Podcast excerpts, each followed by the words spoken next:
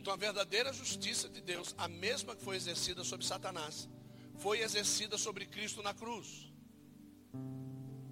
Todo vitupério, todo pecado, toda ignomínia, toda lascívia, toda injustiça de Satanás o removeu da presença de Deus. E tudo isso que estava sobre nós, por intermédio dos nossos pecados, foi depositado sobre Cristo. E Deus retirou isso com a verdadeira justiça de sobre nós, aplicando isso sobre a vida do Cristo na cruz do Calvário. O verso 17 nos diz que um dia nós andamos conforme os outros gentios. O que quer dizer isso? Nós somos gentios. Então, nós não podemos nos desfazer dessa identidade.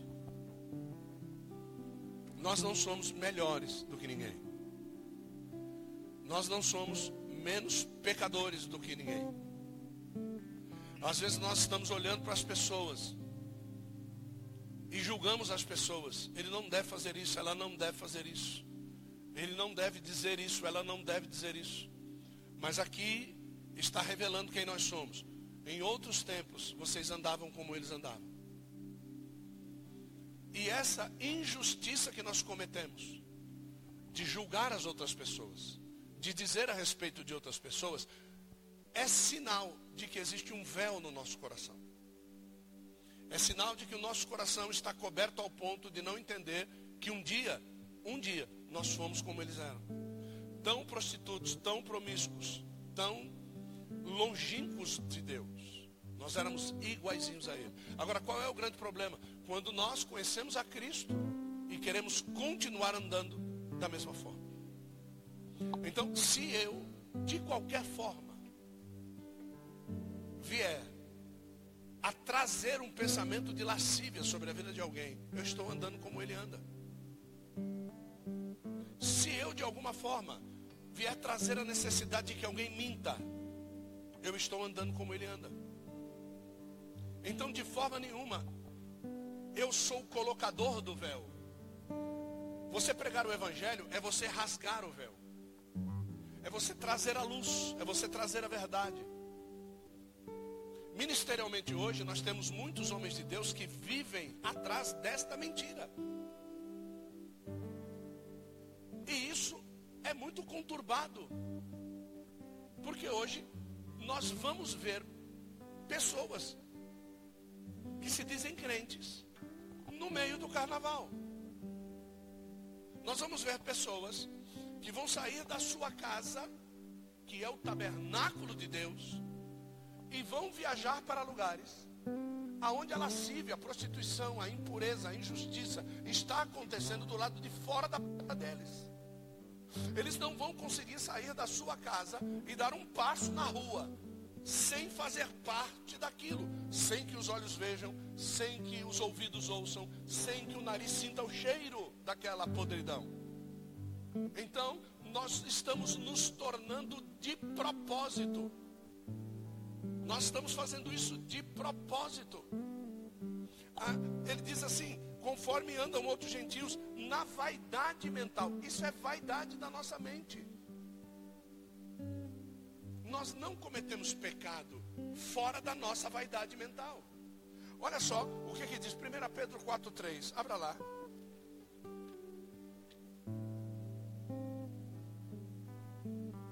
Primeira Pedro 4, 3.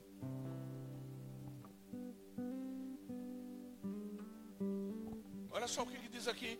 Porque é bastante que no tempo passado da vida fizéssemos a vontade dos gentios. Ele disse: basta. É tempo passado da nossa vida. E ele continua dizendo ainda: andando em dissoluções, andando em concupiscências, em borrachices, em glutonarias, em bebedices abomináveis e idolatrias. Aqui está dizendo essa borrachices, que talvez você não, não, não entenda, é embriaguez. Então, no tempo passado, nós éramos assim. Hoje, não somos mais. Então, se eu não sou mais, como é que eu vou estar no meio disso? Como é que eu vou andar no meio disso? Eu não posso mais. Eu não posso mais. O apóstolo Paulo, ele, ele diz assim que, no verso 18, 4, Efésios 4, 18, ele diz que eu estou com trevas no meu entendimento. Eu estava vendo agora, vendo não, né? eu não consegui, eu estava dirigindo, mas eu vim ouvindo uma descritiva de um pouso de, um, de uma aeronave nesse aeroporto onde aconteceu agora esse acidente com essa cantora que não era crente. Vou repetir, tá? Não era crente. Vou repetir, nunca foi crente. Segundo a Bíblia, nunca foi crente. Ok? E aqueles que acham que ela é, também não são crentes. Então todos os pastores, todos esses aproveitadores de mídia, todos esses somadores de likes, também não são crentes. Nunca conheceram a Jesus, é o que diz o livro de Hebreus. E se quiser saber, livro de Hebreus, capítulo número 4, leia lá, você vai saber o que eu estou dizendo. Nunca conheceram Jesus. Ah, mas ela louvava. Satanás também louvava. Alexandre Latoeiro era obreiro de Paulo. Tá? Então, não é porque louva, não é porque está na igreja, não é porque está dízimo, é porque conhece a Jesus. Você só vai saber se você conhece a Jesus no dia do rapto da igreja. No dia do rapto da igreja você vai ter certeza, não, realmente eu conhecia Jesus. Tá? Então no dia do rapto, esse seminário vai ser um divisor de águas na tua vida. Quantos aqui, quantos aqui pregam que Jesus está voltando? Deixa eu ver. Quando, quando conversam com alguém, levante sua mão, por favor. Quantos aqui pregam que Jesus está voltando? Ótimo. É por isso que as pessoas não vão ser salvas. Tá? Todos vocês estão errados. Vem no seminário e você vai saber por que, que você está errado. Tá bom? Então se você diz assim, não, porque Jesus está voltando, está errado. Tá? Aonde é que diz que Jesus vai voltar para arrebatar a igreja? Jesus não vai voltar para arrebatar a igreja. Jesus vai voltar para julgar a terra. E você está dizendo para as pessoas que Jesus vai voltar? Nós vamos encontrar com Ele. Ele não vai voltar para nós. Viu? Ele não vai voltar para você. Não fique esperando, fique esperando ele voltar para você para você ver o que, que vai acontecer. Tá? Jesus não vai voltar para você. Você vai encontrar com ele nos ares. Meu Deus, como é que eu vou fazer? Não tenha o Espírito Santo para ver se você vai encontrar com ele nos ares. Porque quem vai levar você para encontrar com ele nos ares é o Espírito Santo. Mas eu não tenho Espírito Santo. Prazer, meu nome é inferno. É isso que você vai ouvir depois. Então vá buscar o Espírito Santo. Porque é o Espírito Santo que vai conduzir a igreja à presença de Jesus. Então, sem o Espírito Santo, não tem conversa de arrebatamento. Então, eu acho que nós precisamos buscar outras coisas, outros valores. Nós precisamos, nesse tempo, buscar outros objetivos. Ah, mas eu não sinto assim, então começa a sentir, fio. A mãe que não sente contração, vai deixar o filho lá dentro? Vamos. A mãe que não sente a contração do parto, vai deixar o filho lá dentro? Ontem eu estava assistindo que nós conseguimos sair daqui ontem meia-noite. As pessoas saíram daqui à tarde, mas nós saímos daqui meia-noite. É, e fui tomar banho, tinha, tinha lá um programa de veterinários. E tem um doutor meio maluco que faz os instrumentos de veterinária dele. E tinha uma vaca que, que tinha que dar o parto, tinha que fazer o parto. E ela não fez o parto. Ela deitou-se para fazer o parto, mas não fez o parto. Dois dias depois chamaram o médico, o médico foi lá, o bezerro estava morto. Dentro. Então, eu nunca tinha assistido isso, eu, eu tive que assistir. Então ele vai até o carro, tira a parte de cima, tira a camisa, e ele quase que entra dentro da vaca. Hã? Então ele, fé, aquele negócio todo. Então ele, ele, quase, ele botou a cabeça quase dentro da vaca. E ele, tateando, disse assim: Ué, o bezerro está invertido. Ele viu a dureza pós-morte e falou: o bezerro está morto. Eu não consigo tirar ele. Se eu tirar ele desse jeito, eu vou matar a mãe. Aí Deus falou comigo. Tem muita gente morta dentro da noiva. E, e, e, e, o parto da noiva não pode ser feito. Então Deus precisa cortar os pedaços, quartejar. Precisa arrancar fora que aquilo está morto. Porque só vai nascer aquilo que está vivo. Então ele disse assim: eu prefiro esquartejar o bezerro do que perder a vaca.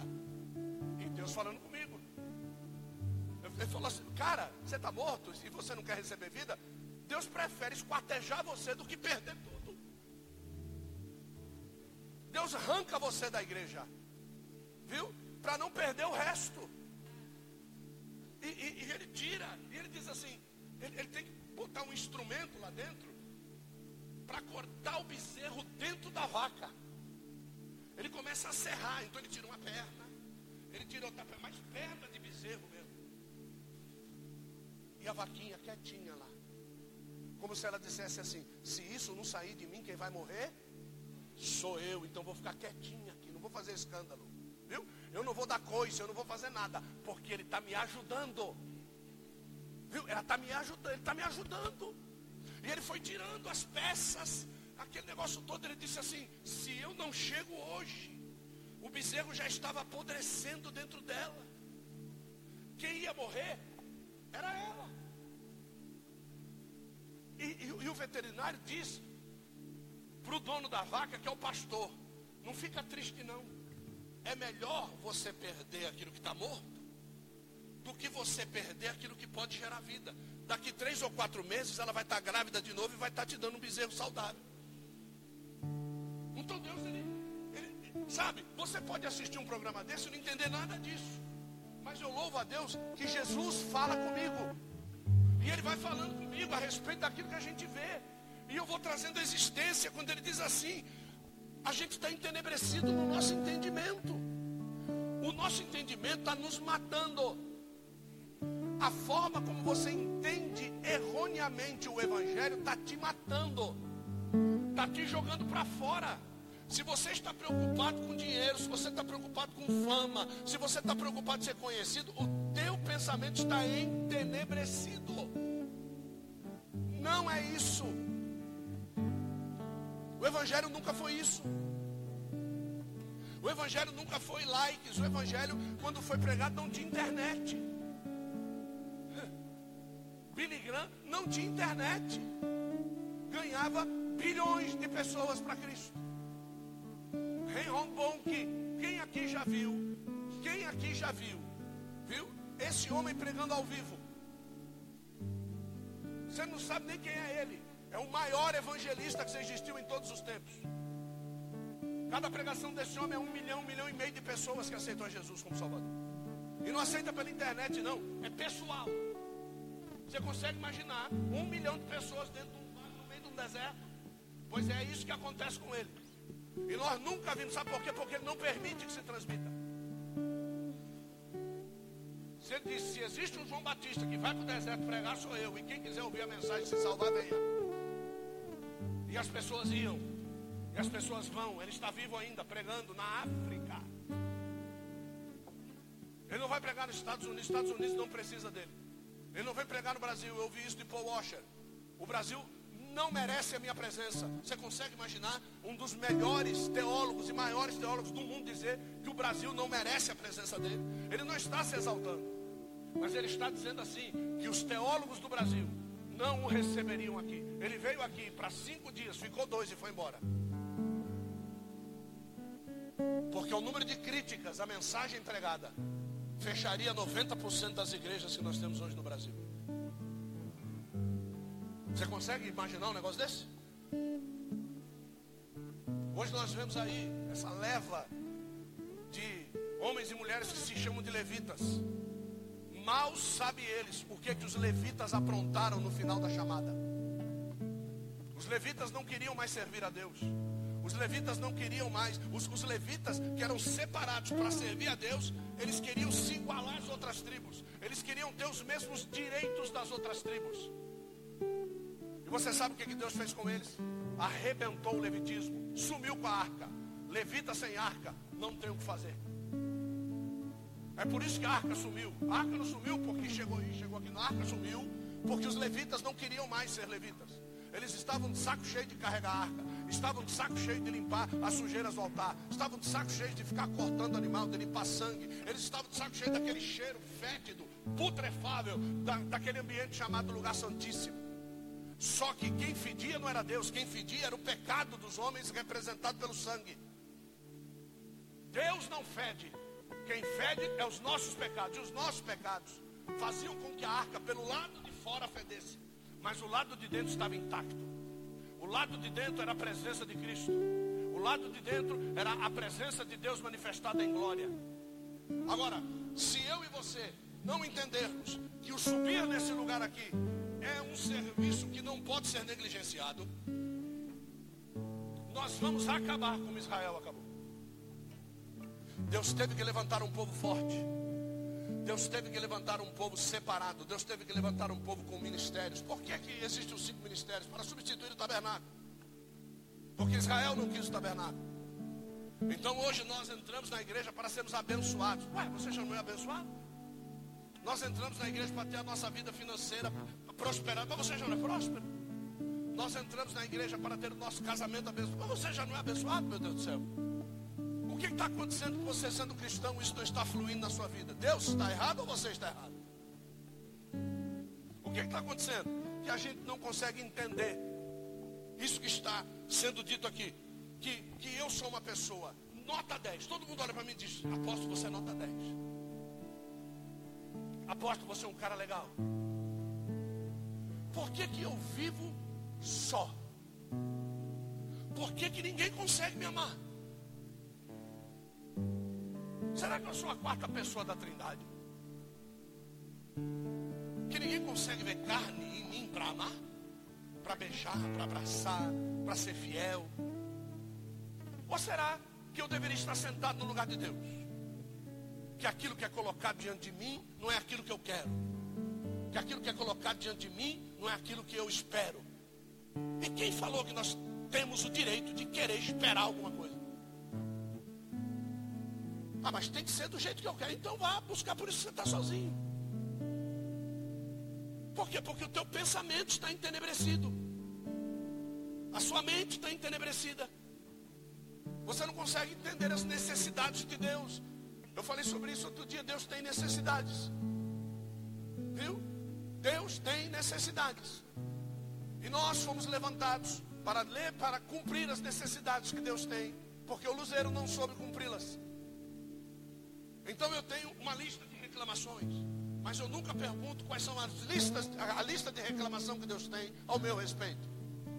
Eu digo que eu tenho reclamações porque isso precisa melhorar, isso precisa melhorar, isso precisa melhorar. Mas eu, antes de escrever a minha lista, eu deveria sentar no meu quarto e deveria perguntar para Deus: Deus, qual é a tua lista de reclamações ao meu respeito? E você vai ver que a lista de reclamações ao teu respeito ela vai ser colocada ao, ao, ao, lado da tua lista de reclamações. E você vai ver que você não tem aquilo porque Deus tem essa reclamação ao teu respeito. Você não tem aquilo porque Deus tem essa reclamação ao teu respeito. E quando você cair no seu entendimento, na realidade daquilo que Deus quer através do Espírito Santo, você vai ver que se você cumprir a necessidade de Deus, todas as demais coisas vos serão acrescentadas. Você não vai precisar ter reclamações nenhuma na sua frente, porque Deus não tem nenhuma reclamação a fazer a teu respeito. É isso que Paulo está querendo dizer aqui. Alheios à vida de Deus. Verso de número 18, por favor. Filipenses 4, 18. Não posso perder essa fiação aqui. E nós temos que tomar ceia ainda, meu Deus.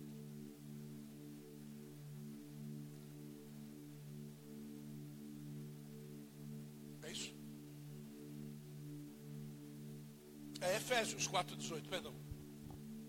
Obrigado, Bruno. Efésios 4,18. É porque depois eu vou ler esse texto. Entenebrecidos no entendimento. Depois de entenebrecidos no entendimento, o que é está escrito? Separados o quê? Diga, separados da vida de Deus. Como é que eu, sendo cristão, posso estar separado da vida de Deus?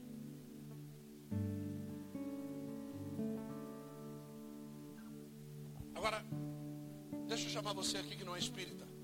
E você que é espírita aí também. Presta atenção. Vocês são duas pessoas ou uma só? Duas pessoas ou uma só? Uma só. Você tem duas vidas ou uma só? Uma só. Ótimo. Se aqui está dizendo que a nossa vida é ao lado de Deus, que outra vida você quer ter?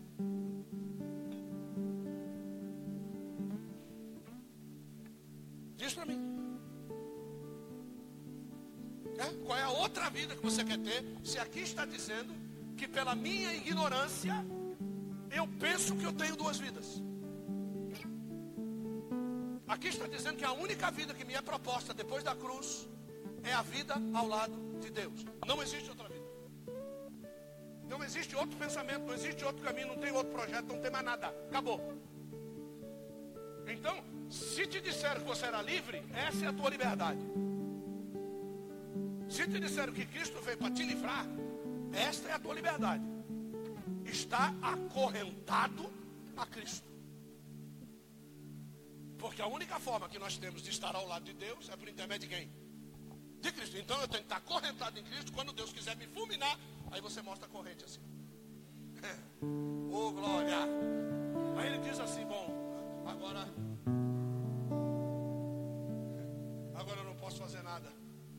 O que, você tem a dizer? Aí você diz assim: Porque não sou eu mais que vivo. Mas é Cristo que vive em mim. É isso. Então, essa é a vida que é proposta na cruz do Calvário para aquele que quiser viver uma vida com Deus. Ponto. Esta é a vida para quem ele desceu as partes mais baixas, levou cativo cativeiro, distribuiu dons aos homens e saber, chamou uns para apóstolos, outros para profetas, outros para evangelistas, outros para pastores e outros para mestres. Você quer os cinco ministérios? Acorrente-se primeiro a Cristo. Se não, filho, não vai dar. Em outras igrejas, você passou na rua, estou precisando de um apóstolo. Vem. Estou precisando de um evangelista. Vem, do jeito que está. Não. A Bíblia diz aqui que se isso acontece, estão entenebrecidos no seu, no seu entendimento. E diz aqui, pela dureza do seu, ótimo. Não foi essa dureza de coração quando Deus os quis chamar para o lado dele no topo do Sinai. O que foi que eles disseram? Nós não vamos não. Manda Moisés ir e ele vem falar para nós. Quantos se tornaram ministros? Só Moisés. O resto ficou lá, sendo ministrado. Então, se o seu lugar é de ministrado, não queira ocupar o lugar de ministro. Quem quer ocupar o lugar de ministro, larga o pé do monte e sobe para estar ao lado de Deus. Então você não tem duas vidas. Não dá para Moisés estar no pé do monte e no topo do monte com Deus. Ou ele está no topo do monte com Deus, ou ele está no pé do monte. Quando se está no topo do monte com Deus, você tem que estar com o coração disposto a ouvir. Tira a sandália dos pés.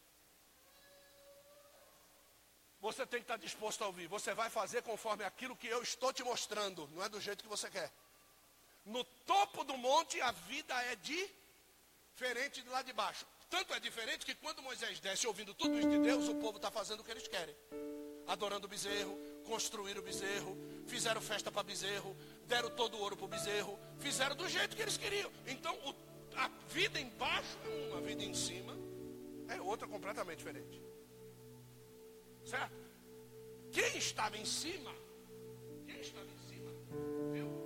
Aparece com Cristo no Monte da Transfiguração, com o corpo glorificado ressurreto. Quem estava embaixo morreu no meio do deserto. Então você precisa decidir-se. Você precisa o quê? Decidir-se. Eu preguei isso durante muito tempo. Esse ano vou ter que pedir perdão a igreja vai passar pelo princípio das dores. Viu? A igreja vai passar pelo princípio das dores. Se você acha que coronavírus é uma ação de Deus sobre a terra, coronavírus tem vacina. Viu? Coronavírus tem vacina. Pergunta para mim se as pragas que Deus mandou no Egito tinha vacina. Aquilo que Deus mandar não tem vacina. Certo? Não tem vacina. Não tem amenização. Mandou, acabou, é para matar, vai morrer. Ponto. Então, quando começar o princípio das dores da mãe que está grávida, viu? Quando começar o princípio das dores da mãe estar grávida, não tem como voltar atrás na gravidez. Começou e o filho vai, ponto. E tem mais: ou nasce o filho, ou morre o filho. Ou nasce o filho e morre a mãe, hã? ou morre o filho e fica a mãe viva. São as possibilidades deste evento que vai acontecer. O preparo deveria ter sido feito antes.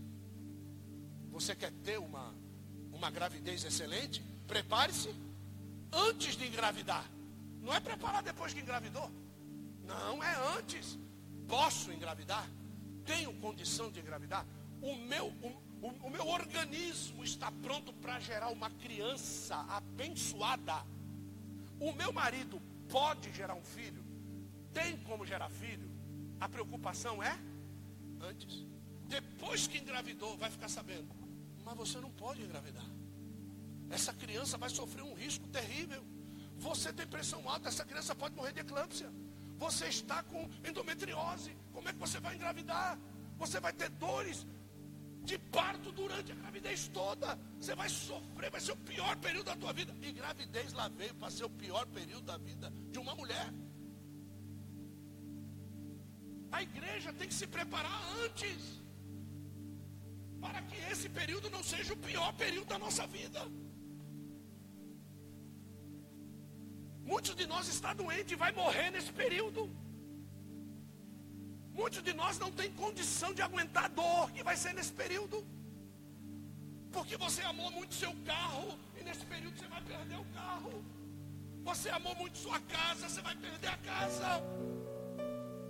Você amou muito seu filho, embelezava bebezinho, e Deus vai levar o seu filho para salvá-lo. Daqui a uns anos você vai encontrá-lo de volta, mas talvez você desvie porque você não se preparou para perder o seu filho. Porque aquele que amar mais o pai, mais a mãe, mais o filho, mais a filha, mais o emprego, mais o altar do que a mim não é digno de mim.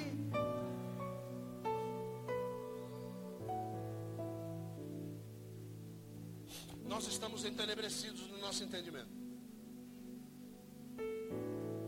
Nós olhamos para o mundo, qual é o discurso do mundo? Ah, o discurso de bênção no mundo é esse. Então, se eu faço o que o mundo faz, eu estou agradando a Deus.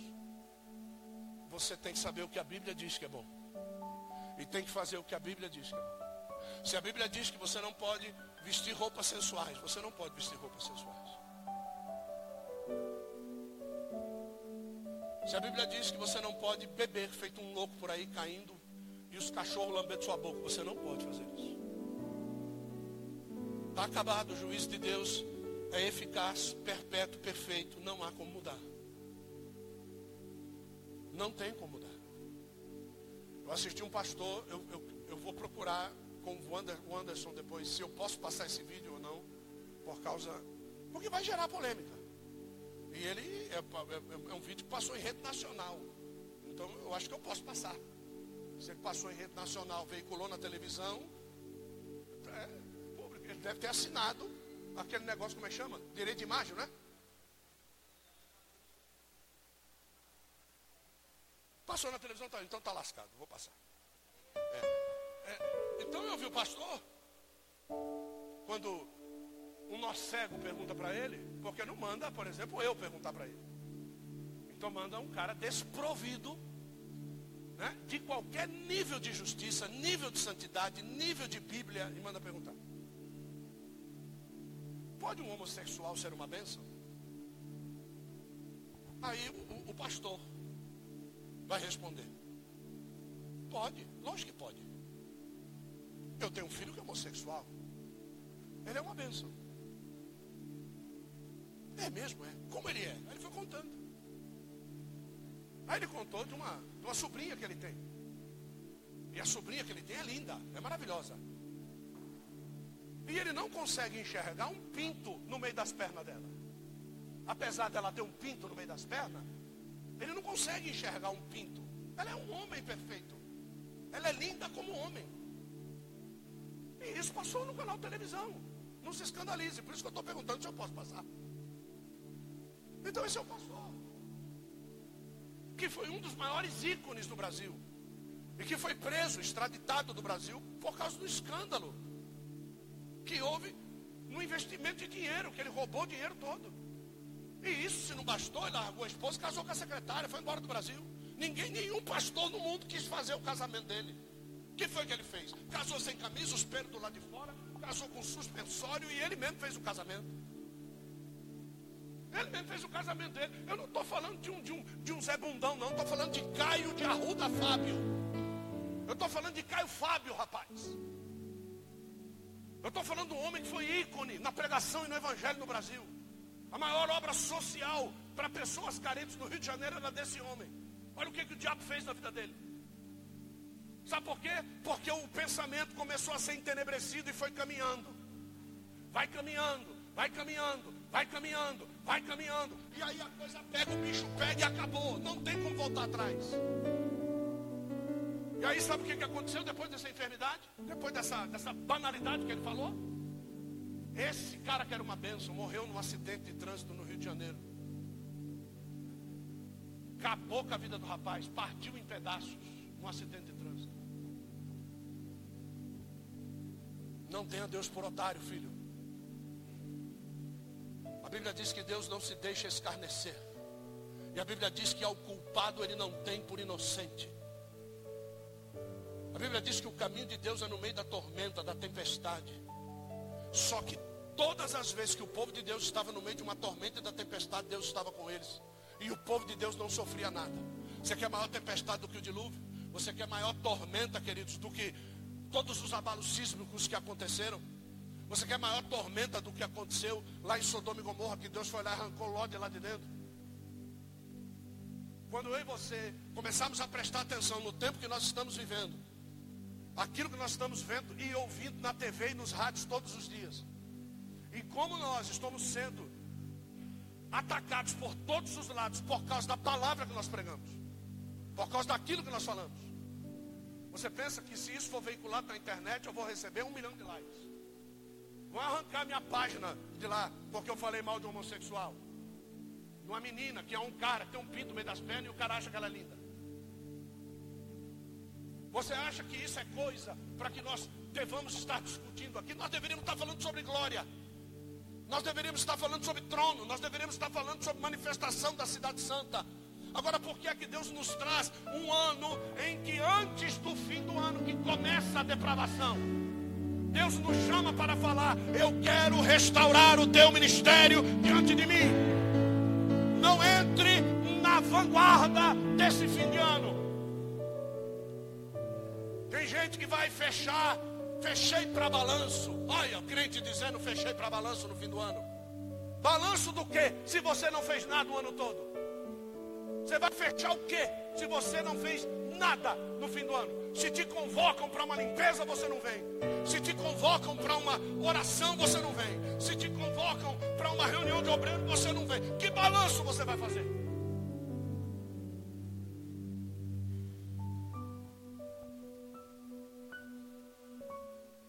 Verso 19. Sabe o que aconteceu com a gente? Sabe o que está acontecendo com a igreja? Perderam todo o sentimento. Meu pai, Antônio Gil de Castro Henriques, veio da Bahia para São Paulo. Sem saber ler, sem saber escrever. Era capataz de uma fazenda do meu avô, na cidade de Feira Santana, na Bahia. Veio para cá para São Paulo, desceu na estação da luz, roubaram a mala dele. Ele pegou um trem porque disseram que no Braz estava tendo possibilidades de emprego. Ele pegou o trem errado, desceu em Capoava. Quando ele desceu em Capoava, tinha uma placa lá assim, escrito, trabalho. Ele não sabia ler. Avenida Alberto Soares Sampaio. Ele desce ali na frente da Philips. E ele pergunta, vocês sabem onde é que estão precisando de trabalho? E ele estava na frente da placa. A pessoa olhou para a cara dele e falou assim, o senhor não sabe ler não? Ele falou, não. Mas um jovem desse não sabe ler? Meu pai era do tamanho do Antônio. Meu pai era quase um fisiculturista, não por causa de academia. É por causa do trabalho. Meu pai quebrava a mão do homem na mão. E ele foi para a refinaria, foi trabalhar de peão de trecho na construção da refinaria de Capoava. Meu pai, quando aposentou, se aposentou-se como engenheiro coordenador geral da refinaria. Aposentou 25 anos depois.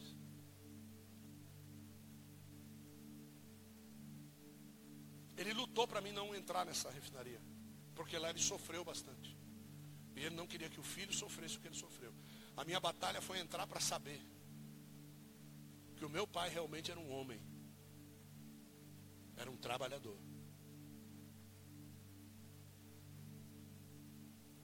Uma explosão aconteceu no ano de 1962. Eu nasci em 1963. Em dezembro de 61 para 62 aconteceu uma explosão na refinaria de Capoava. Meu pai foi um dos atingidos, queimou 72% do corpo. Foi internado no Hospital Cristóvão da Gama em Santo André. Para morrer. A enfermeira que cuidou dele lá foi a minha mãe, Creus Henriques.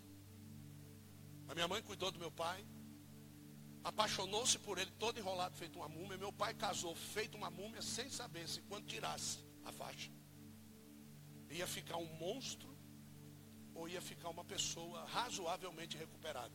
A operação da mão do meu pai foi feita sem energia no prédio. A separação dos dedos foi feita no bisturi, na carne viva. Sabe por quê? Porque meu pai não tinha sensibilidade nas mãos. Meu pai botava a mão no fogo e o fogo não queimava. É isso que Paulo está falando aqui. É sobre essa falta de sensibilidade que Paulo está falando aqui. O evangelho da cruz não causa mais comoção no seu coração.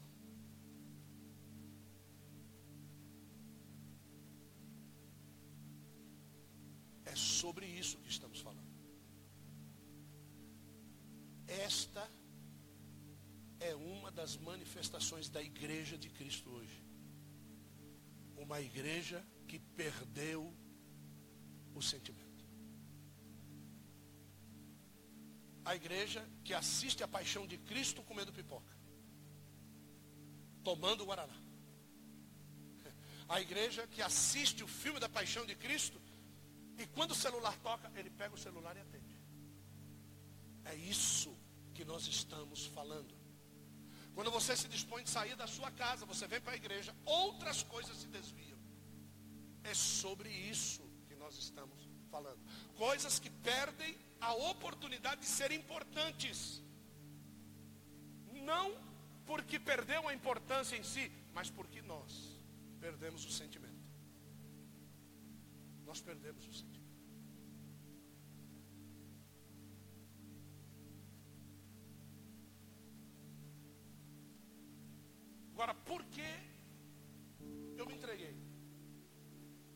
Essa falta de sentimento? Porque eu resolvi. As, as coisas chegam diante de nós e nós resolvemos. Nós tomamos decisões. E esta decisão aqui diz assim: que eu me entreguei à dissolução, para que com avidez, para que com toda experiência, eu pudesse cometer toda impureza. Aquilo para mim não é impuro. Eu faço, sei que é, mas aquilo para mim não é.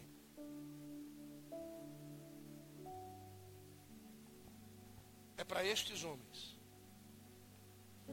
que Paulo está escrevendo assim, verso de número 24. Não, verso de número 23.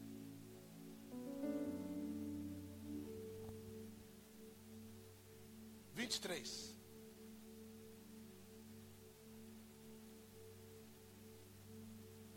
Renoveis o espírito da vossa mente. É a única forma. Não há outra forma. Renove o seu entendimento, pelo amor de Deus. O mais importante é Cristo. Não há coisa mais importante do que Cristo. Tudo congrui em Cristo.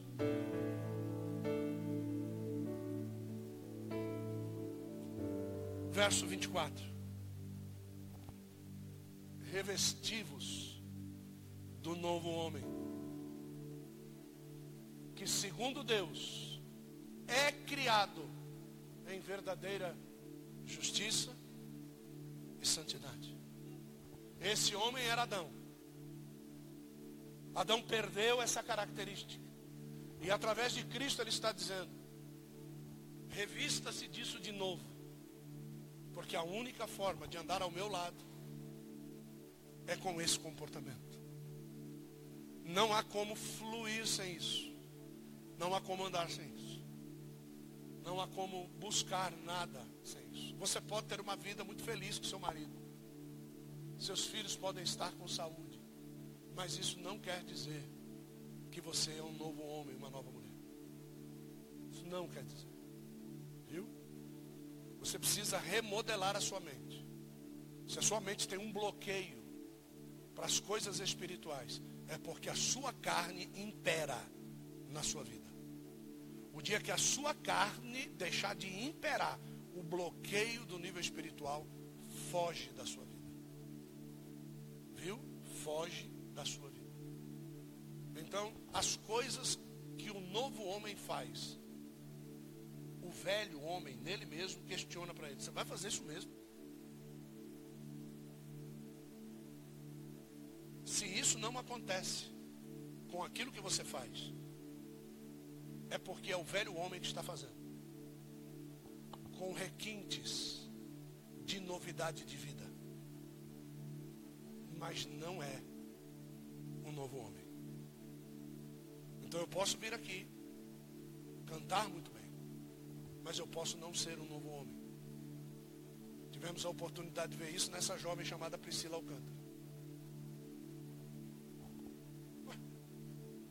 É isso. Canta muito bem, leva as pessoas a chorar, mas não era uma nova criatura. Como? Abandonou a igreja evangélica. É certo? Abandonou tudo. Ou seja, nunca foi. É o que está escrito em Hebreus. Nunca conheceram a Cristo. Querido, vou dizer algo para você, você vai até achar ruim. Não tem desviado. Não há desviado.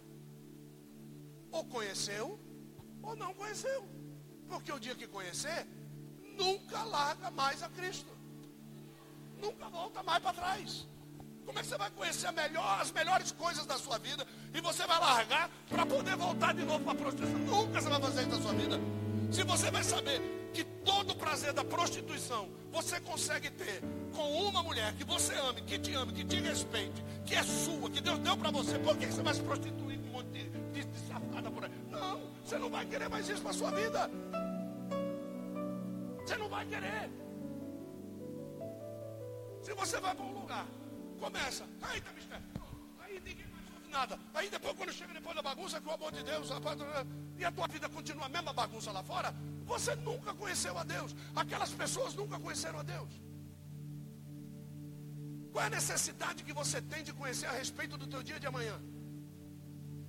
Qual, qual a necessidade? Porque o amanhã pertence a quem?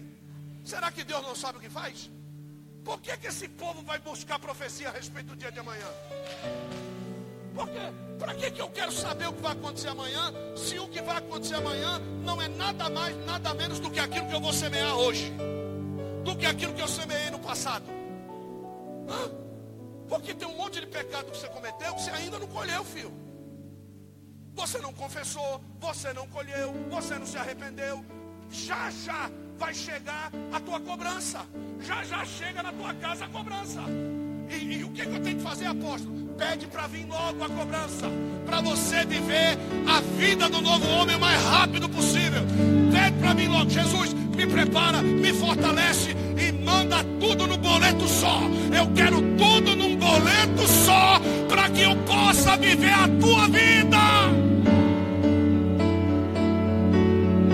Agora fica com cara de coitado na igreja. Coitado nada, você está colhendo o que você plantou. Agora, fica pagando em prestação, vai demorar mais. Pega paga logo.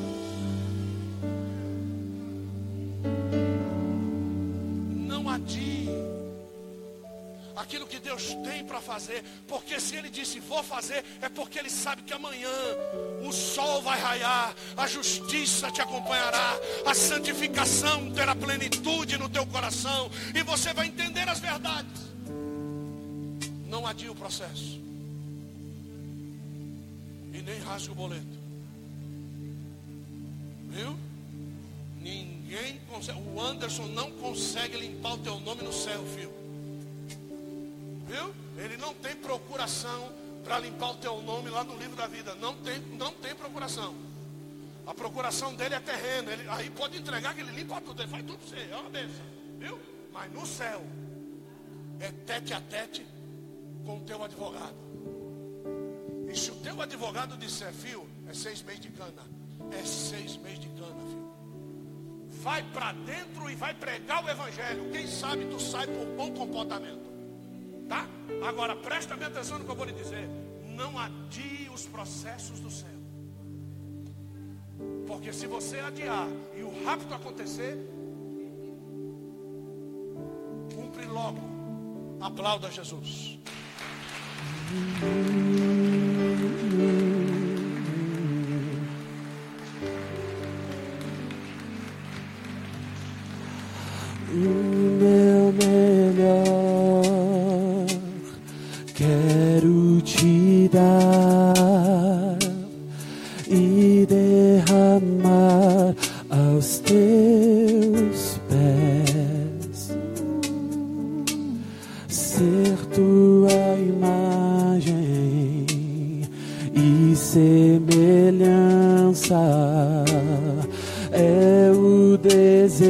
desejo do meu coração.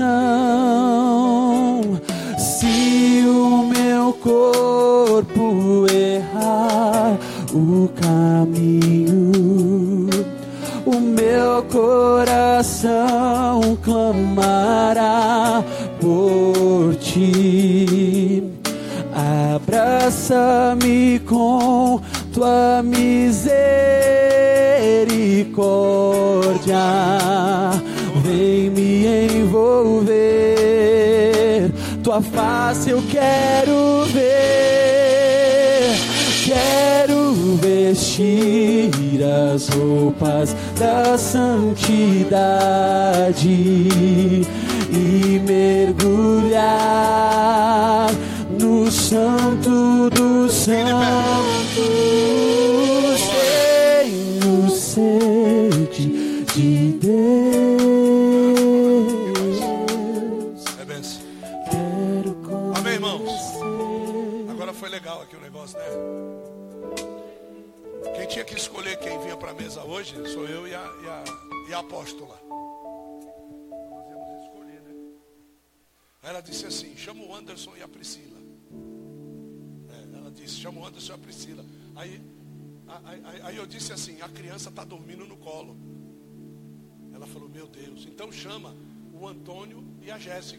eu disse, a criança está dormindo no colo. Mas agora eu já vi, gente, que eles, pela obra de Deus, aí mandou ficar de pé, eles mandaram os filhos se lascarem. É, tá, tudo, tá tudo dormindo na cadeira. Então vai ser os quatro. Vê os quatro aqui. Isso. É. Não adianta arrumar bucha não. Vem pra cá.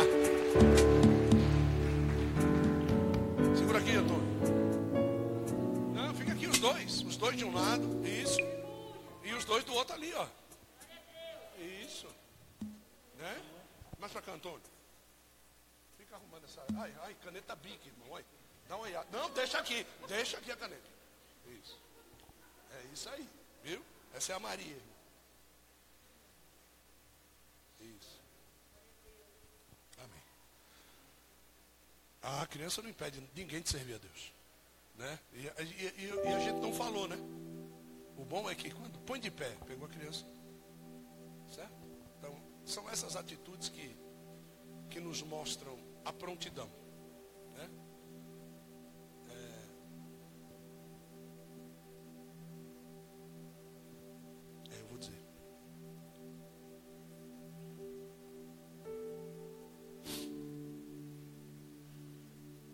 Quantas vezes? Quantas vezes?